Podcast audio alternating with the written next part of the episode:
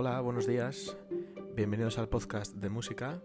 Eh, me llamo Pablo Alperi Río y en este episodio vamos a tratar un, capítulo, un episodio sobre los eh, instrumentos musicales de la orquesta, divididos en distintas familias. El tipo de público al que voy a dedicar este podcast va a estar orientado sobre todo en la etapa de primaria, desde primero de primaria hasta sexto de primaria. Eh, este podcast nace sobre todo para dar un poco eh, de introducción a los distintos instrumentos musicales que podemos encontrar en, la orquesta y luego también como, una nueva forma, una nueva eh, herramienta para poder enseñar la música a través de los podcasts. Bien, hoy empezaremos hablando de los instrumentos de de viento madera, sabemos que en la orquesta se encuentran diferentes familias de instrumentos musicales.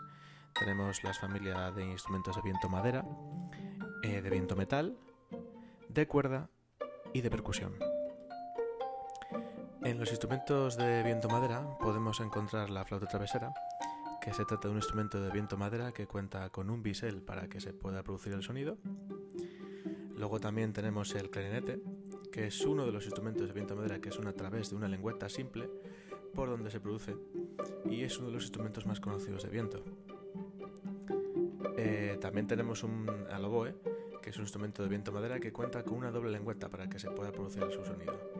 Y su sonido se suele parecer bastante al de un pato. Eh, luego también tenemos el saxofón, que es un instrumento, eh, es el instrumento favorito de Lisa Simpson eh, es un instrumento también de viento madera y aunque no lo parezca es de, es de, madera, o sea, pertenece a, la familia de instrumentos de viento madera, ya que aunque su cuerpo sea de metal, lo que realmente importa es cómo se produce el sonido y ese, ese sonido se produce a través de una lengüeta de madera, ¿vale? Con, al igual que el clarinete, una lengüeta simple.